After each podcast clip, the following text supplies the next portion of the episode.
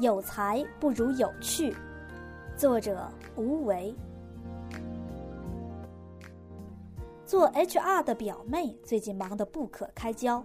她说公司裁员遇到了麻烦，某部门要裁一个人，按照公司的业绩考核，走的应该是 A，但是民意调查结果却刚好相反，大家拼命挺 A，让 B 走人。A 是大美女，我问表妹，表妹打开电脑给我看照片，一个年近四十的中年白人女性，微胖。相貌平平，除了笑容可掬外，别无动人之处。这个 A 呀，典型的美国奇葩。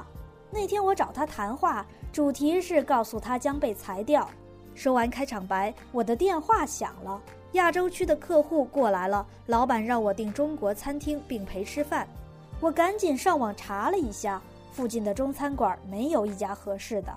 这时 A 开口了。他告诉我，某个街区有家新开的中国私房菜，很不错。他很快帮我搜到电话，并打电话订好座位、点好菜。紧接着，他又提醒我最近脸色有点不好，建议我多休息、少上网，还告诉我一堆中式保养知识，弄得我一时不好开口说吵他了。同事们对他的评价是有趣，跟他聊天永远有话题。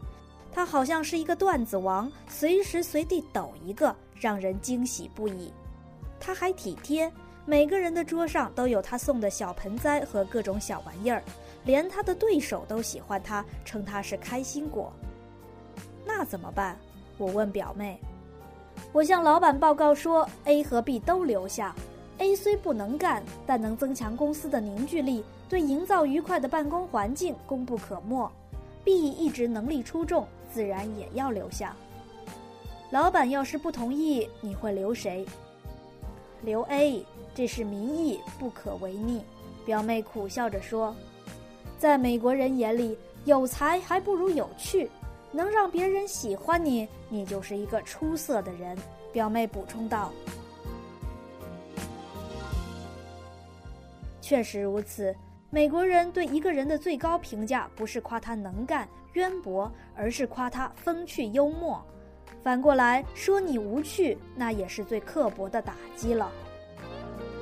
美国的名人政要都极具幽默才华，严肃的政治演讲通常变成脱口秀，演讲者在台上手舞足蹈，又说又唱，台下掌声、欢呼声和笑声连成一片。